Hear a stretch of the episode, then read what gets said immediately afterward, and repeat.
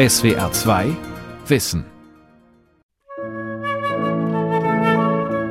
Ich kenne viele bedeutende Wissenschaftler auf der Welt, viele Nobelpreisträgerinnen und Nobelpreisträger, aber selbst unter dieser Gruppe ragt Frau Nüsslein heraus. Frau Nüsslein-Vollhardt ist sehr, sehr interessiert an unserer Präsenz nach außen, um einfach auch unser wissenschaftliches Standing in der Öffentlichkeit zu stärken. Sie hat ja furchtbar viele Preise bekommen, also das hat sich ja überhäuft und sie hat schon das wirklich sehr dezent und taktvoll für sich behalten. Christiane Nüsslein-Vollhardt, erste deutsche Medizinnobelpreisträgerin von Peter Binder.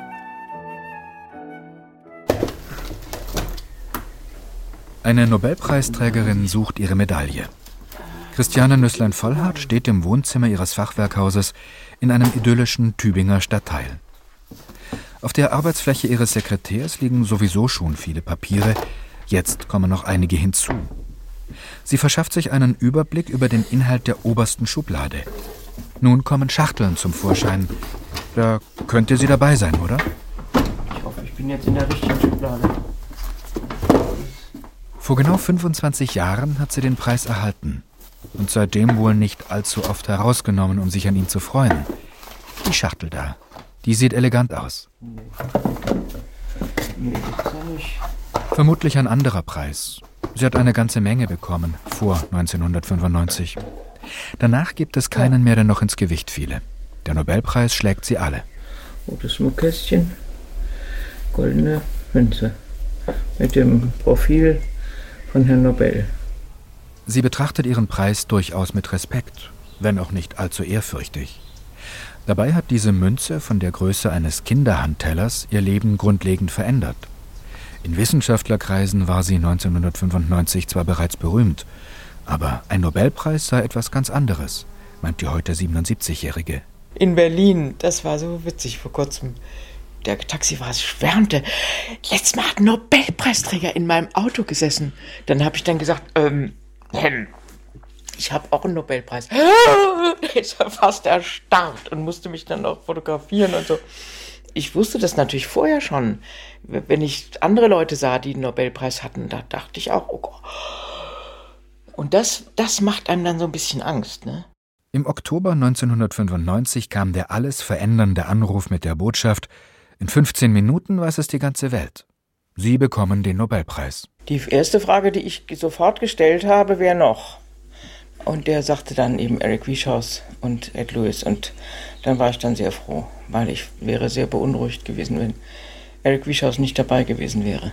Zusammen mit dem amerikanischen Kollegen hatte die deutsche Biochemikerin Ende der 1970er bis Anfang der 80er Jahre herausgefunden, wie Gene die Entwicklung von Embryonen bestimmen.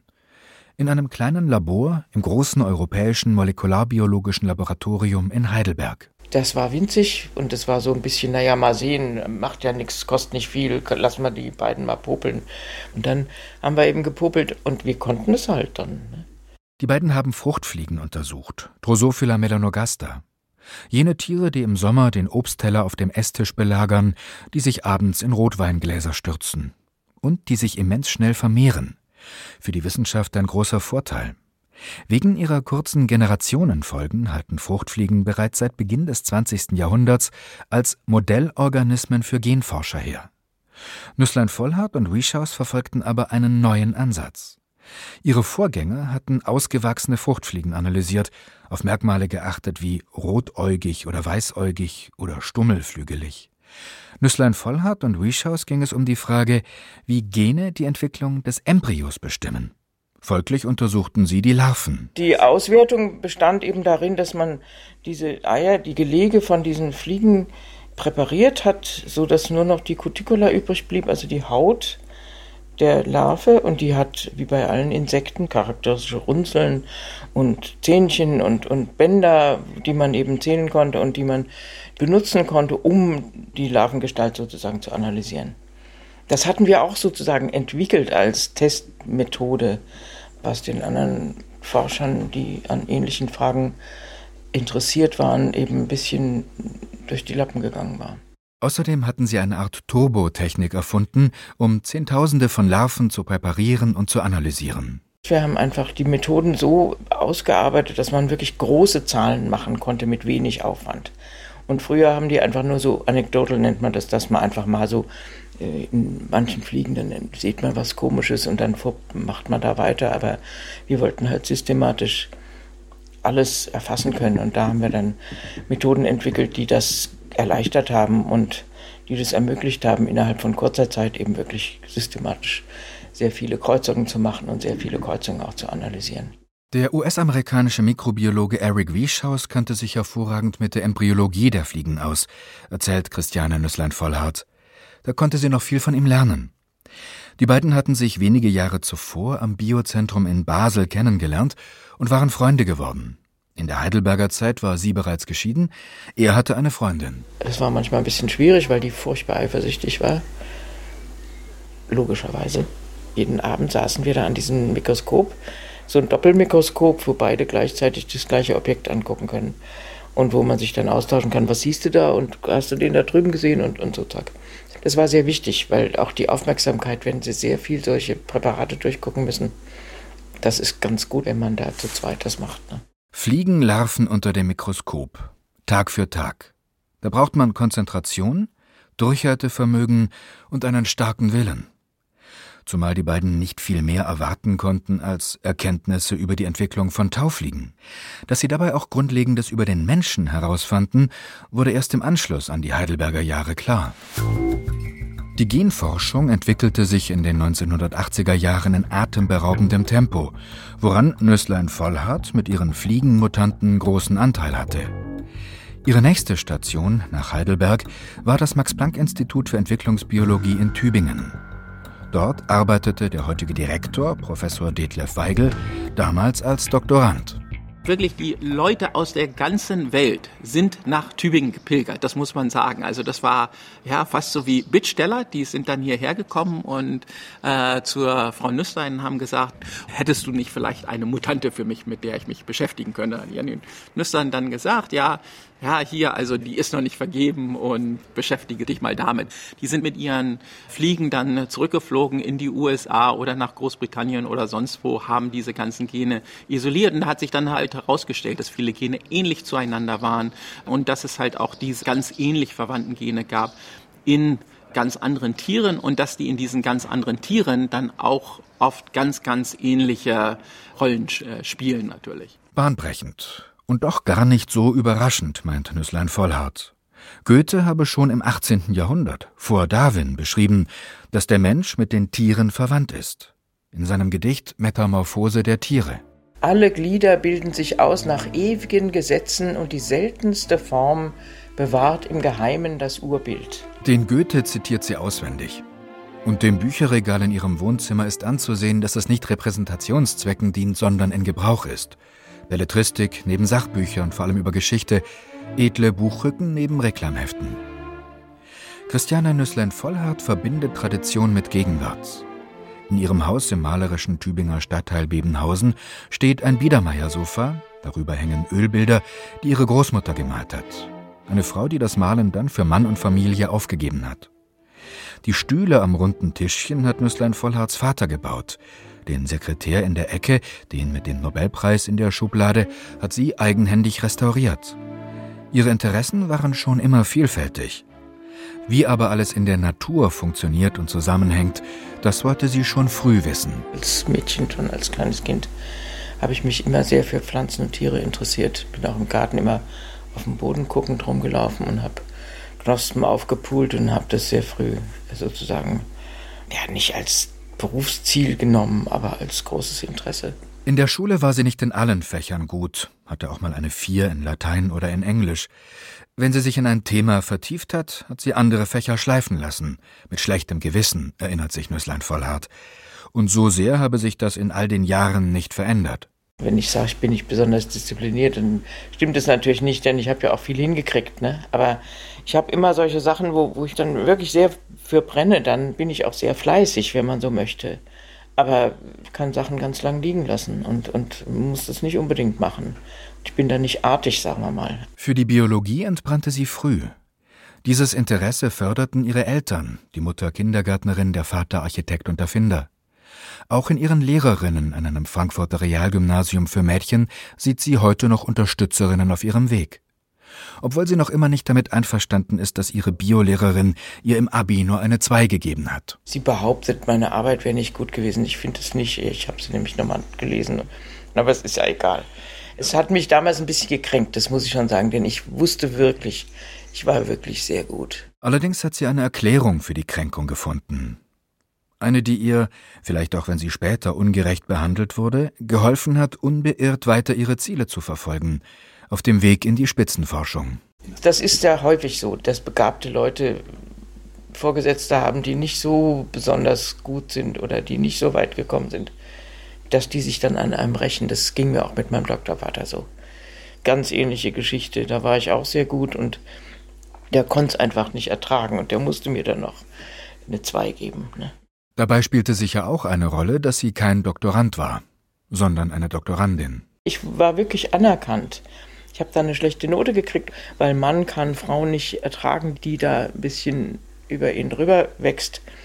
Aber sonst war das eigentlich nicht so, dass man das Gefühl hatte, man ist nicht anerkannt oder man hat es besonders schwer. Im Gegenteil, ich war eigentlich da ziemlich arrogant und ziemlich on top of things. Ne? Ihr gut zehn Jahre älterer Freund und Weggefährte, der Molekularbiologe Friedrich Bonhoeffer, meint, von Diskriminierung gegen die aufstrebende Frau in der Männerwelt der Spitzenforschung damals nichts mitbekommen zu haben.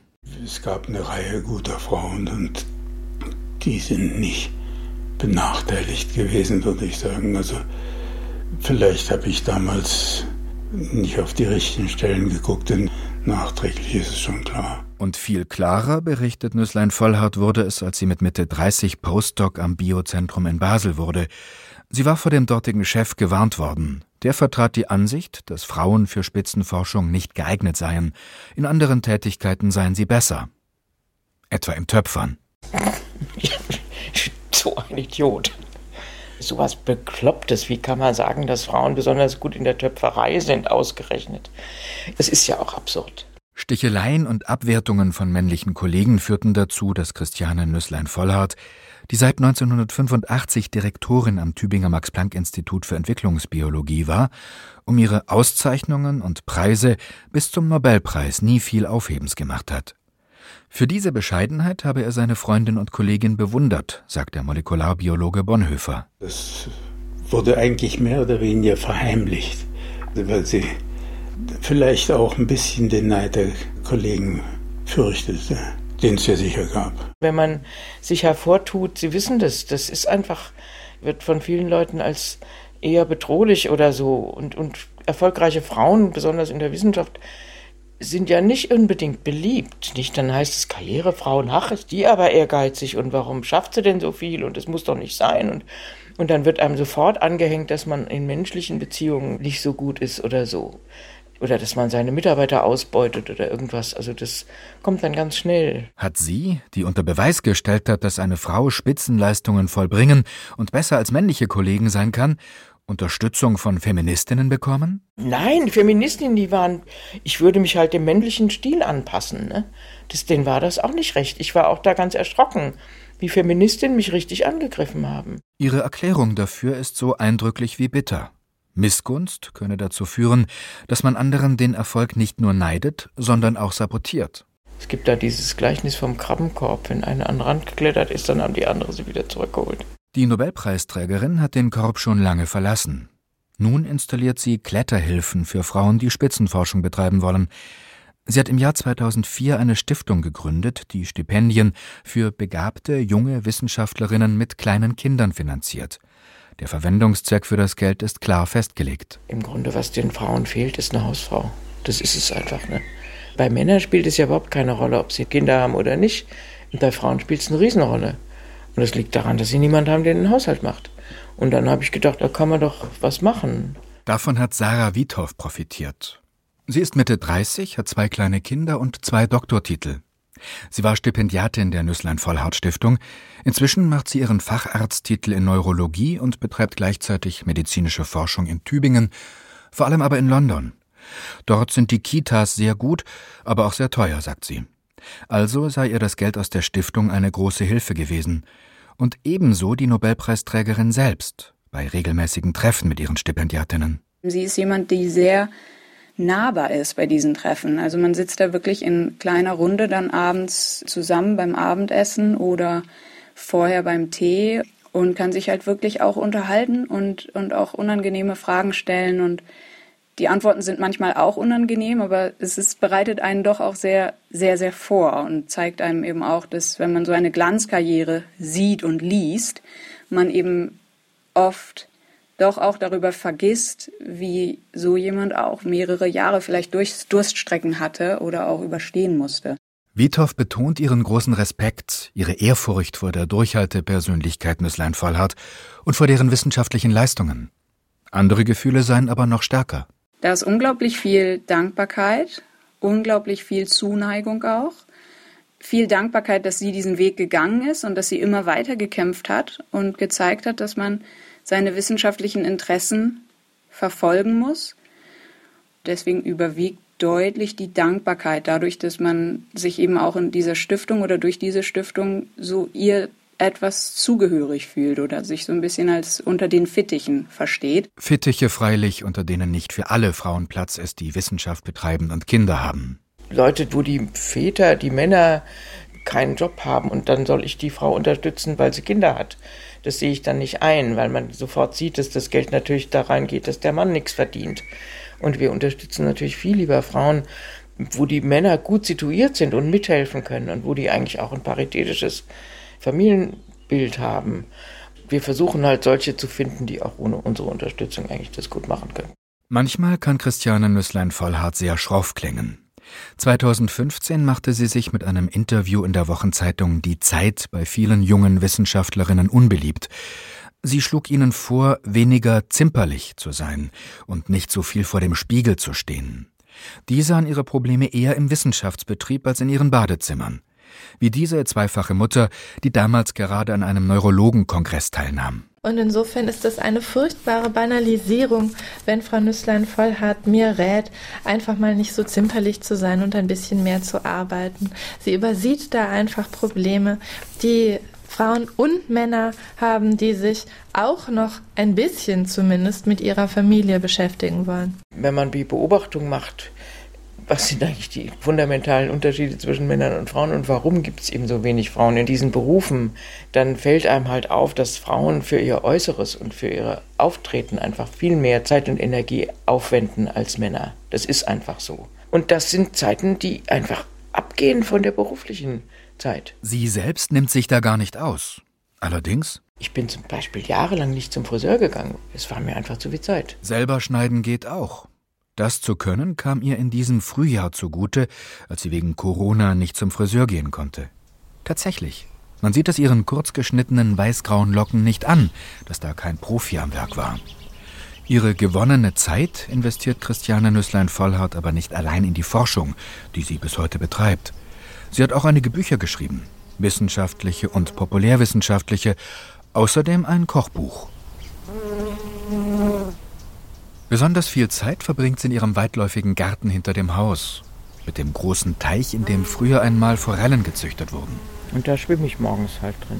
Wobei sie 17 Grad Wassertemperatur für absolut ausreichend hält zum Wachwerden. Sehr gerne sitze sie aber auch einfach am Wasser und tue nichts, gucke in die Luft, hänge einfach nur ihren Gedanken nach. Andererseits, sobald sie in den Garten kommt, sieht sie tausend Dinge, die getan werden müssen. Sofort hat sie eine Gießkanne in der Hand sind frisch gepflanzt da hinten. Sie hat zwar eine Pflanzenbestimmungs-App auf dem Handy, aber eigentlich erkennt sie alle Arten auch so, mit deutschen und lateinischen Namen. Das hier ist eine Kosmie. Ach, schön ist die. Super. Die heißt auf Deutsch Schöngesicht. Cospos pipinatus. Wenn Nüsslein Vollhardt herumgeht und schaut, was alles wächst, bleibt sie immer wieder stehen und greift vorsichtig ein. Sie mag es, wenn die Pflanzen so wachsen, wie sie wachsen wollen. Aber ein bisschen Steuerung muss sein. Da gibt es halt immer Unkraut, da muss man die Winden raus, rauswickeln. Das ist immer schlimm. Die, die, die Pflanzen bedrängen. Neben dem Garten ist die klassische Musik wichtig im Leben der Nobelpreisträgerin. Christiane Nüsslein-Vollhardt spielt Klavier und Flöte. Sie hat Gesangsunterricht genommen und tritt gelegentlich bei festlichen Anlässen auf. Ihre ehemalige Diplomandin Lena Ganschow, heute Wissenschaftsjournalistin bei SWR und ZDF, erinnert sich an Gesang im Treppenhaus des Tübinger Max-Planck-Instituts. Wir hatten ein Zimmer, also die Diplomandinnen und auch die Doktorandinnen in Hörweite des Treppenhauses. Und das heißt, sobald sie unten reinkam und meistens hörte man das, weil sie ganz häufig gesungen hat, war dann klar, ah, okay, sie ist da. Und gerade wenn es besonders laut war und von der Leber weg, wusste man, ah, okay, wenn ich irgendwas auf der Seele habe, dann müsste ich heute einen Termin bei ihr machen, weil die Stimmung ist gut. Die Nobelpreisträgerin als im Treppenhaus singende Chefin. Typisch für sie dürfte sein, dass sie sich keine Abstriche bei der Qualität erlaubt hat. Also es war so richtig nicht so ein bisschen, ach, jetzt irgendwas, was ich gerade im Radio gehört habe und ich äh, habe es noch im Kopf, sondern es war richtig, richtig gut. Ganz oft hat sie Arien gesungen und auch mit voller Inbrunst und Überzeugung. Noch heute singt die 77-jährige Emerita im Institut, wo sie eine Forschungsgruppe leitet. Und sie ist oft da. Janni kommt jeden Tag ins Labor, wenn sie nicht auf Reisen ist. Sie ist nach wie vor interessiert an allen Projekten, die im Labor stattfinden und sie ist auch sehr dahinter, dass sie zügig verfolgt werden. Der Doktorand Marco Podobnik nennt seine Doktormutter Janni. In der Welt der Wissenschaft ist es akzeptiert, dass man sie Janni mit Janni anspricht. Ihrem Ruf als strenge Chefin wird sie ebenfalls nach wie vor gerecht. Es gab viele Wissenschaftler, die den Druck nicht ausgehalten haben oder die auch nicht die Leistung gebracht haben, die verlangt wurde. Und die sind dann auch gegangen. Aber in der letzten Zeit ist unsere Gruppe sehr klein geworden, weil wir eine Emerita-Gruppe sind mittlerweile. Und in den letzten Jahren ging eigentlich ganz, alles ganz gut. Ihm habe man von Anfang an gesagt, dass man auch Wochenenden und viel Freizeit in die Arbeit stecken müsse, räumt Podobnik ein. Für ihn sei das selbstverständlich. Die Tiere würden schließlich keine Acht-Stunden-Tage akzeptieren. Die Tiere, das sind Zebrafische, die in unzähligen kleinen Aquarien in mehreren Räumen des Tübinger Max-Planck-Instituts heranwachsen. An ihnen forscht Nüsslein Vollhardt derzeit über die Frage, welche Gene und Moleküle bei der Verteilung von Farbzellen in der Haut von Fischen beteiligt sind. Anders formuliert, wie bekommt der Zebrafisch seine Streifen? Die Erkenntnisse lassen sich womöglich auf andere Tiere übertragen. Da merkt man dann auch, dass, dass man überhaupt nichts darüber weiß. Also wie die Tiger zu ihren Streifen kommen, hat kein Mensch eine Ahnung. Und die Vögel sich mustern, das ist alles absolut rätselhaft, immer noch. Und sogar unsere Streifen den Fischen, wo man denkt, naja, das wird ja wohl noch zu machen sein, das ist ja nicht so schwierig und mit denen kann man ja auch schön experimentieren. Es ist wirklich außerordentlich schwierig und kompliziert. Die Arbeit mit den Zebrafischen ist kein Projekt, das der Emerita freundlicherweise überlassen wurde, um ihrer großen Verdienste wegen. Nüsslein Vollhards Leistungen für die Entwicklungsbiologie werden in ihrem historischen Ausmaß mit der Weltumsegelung Magellans verglichen. Und der Institutsdirektor Detlef Weigel stellt klar, die Forschung, die sie heute macht, die ist absolut auf dem Höhepunkt der Zeit. Ich glaube, jeder von uns, jede von uns würde sich freuen, wenn wir solche Wissenschaft machen würden von der Qualität, die die gegenwärtige Forschung von der Frau Nüsslein hat. Sie selbst scheint sehr zufrieden damit, dass sie seit einigen Jahren wieder die Möglichkeit hat, alles, was im Labor passiert, zu verfolgen und zu bestimmen. Jahrelang hatten sie die Folgeerscheinungen ihres Nobelpreises davon abgehalten, überall gefragt zu sein und zu allem befragt zu werden. Das, stellt sie in der Rückschau fest, hatte ihr Leben regelrecht gekippt. Eine andere Welt eigentlich, ne? Und das war schwierig. 2001 wurde sie zum Beispiel in den Nationalen Ethikrat berufen, als Gründungsmitglied. Was sie dort mochte, war der Austausch mit Wissenschaftlerinnen und Wissenschaftlern anderer Fachrichtungen, Jura, Theologie, Philosophie. Was sie weniger mochte, war, dass sie sich mit ihren Ideen, etwa zur Präimplantationsdiagnostik, nicht durchsetzen konnte. Naja, weil die Konservativen eben gesiegt haben. Sie wissen ja, wie die Gesetze schließlich rauskamen. Und äh, die sind ja absurd, immer noch. Im Ethikrat wurde man natürlich ganz stark angefeindet von manchen Leuten, dass man eben eigentlich ein Mörder ist, wenn man mit Embryonen eingreift. Ne? Sie vertrat die Auffassung, dass ein Embryo im Reagenzglas von Menschenwürde weit entfernt sei und scheiterte mit ihren Vorschlägen für liberalere Gesetze. Und wie sie heute meint, auch an ihrer eigenen politischen Ungeschicklichkeit. Sie habe geglaubt, es genüge, Argumente anzuführen. Ja, und wenn ich die dreimal gesagt habe, dann reicht es doch wohl hoffentlich, ne? Aber das, das war nicht. Und wer dann am lautesten schreit, der gewinnt natürlich dann auch, ne? Also mehr Diplomatie und mehr Gewandtheit oder besseres Durchsetzungsvermögen. Ich weiß es nicht. Also da, das ist nicht meine Stärke gewesen. Das sei schmerzlich gewesen, räumt sie ein. Aber auch hochinteressant. Die Arbeit im Ethikrat eine Bereicherung. Eine andere Entscheidung, die sie als Nobelpreisträgerin getroffen hat, bereut sie mehr. Da habe ich wirklich einen riesen Fehler gemacht. Da kamen Leute auf mich zu und wollten unbedingt eine Firma gründen. Das war damals so eine Gründerzeit. Mir haben sie dann eingeredet, dass die Fische, mit denen wir arbeiteten, eben ganz großes Potenzial haben und dass man da unbedingt eine Firma gründen muss. Und dann habe ich mich auch breitschlagen lassen und habe eine Firma gegründet, hier in Tübingen. Fünf Jahre lief das auch. Und das war der größte Fehler meines Lebens, glaube ich. Das hätte ich überhaupt nicht machen sollen. Und zwar nicht, weil sie mit der Firma Verluste gemacht hätte. Nein, ich habe Geld gewonnen sogar. Und das war ja das Absurde, dass diese Firmen, die schaffen nichts. Am Schluss ist nichts produziert. Es wurde nur Geld rumgereicht. Und am Schluss war ich reich. Also dann wurde die Firma verkauft und dann habe ich Geld gekriegt. Und davon habe ich dann die Stiftung gegründet. Aber das hätte ich nicht machen sollen. Das war nicht mein Ding. Sie ist auf dem Teppich geblieben. Vielleicht auch deshalb, weil sie zu allem eine gesunde, ironische Distanz wahren kann. Zum eigenen Ruhm und auch zur Verleihung des Nobelpreises. So sehr sie die Feierlichkeiten in Stockholm vor 25 Jahren auch genossen hat.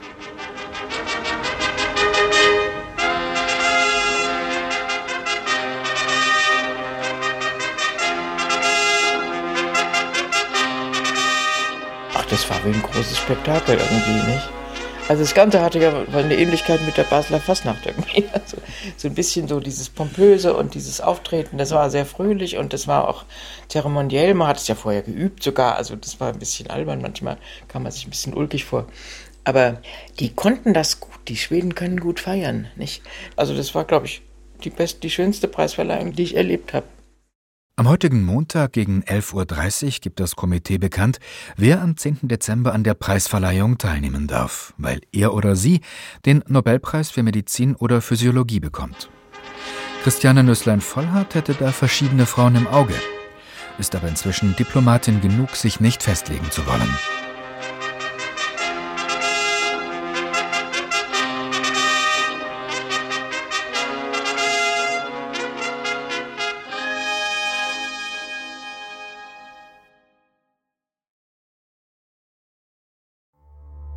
Die Welt verstehen.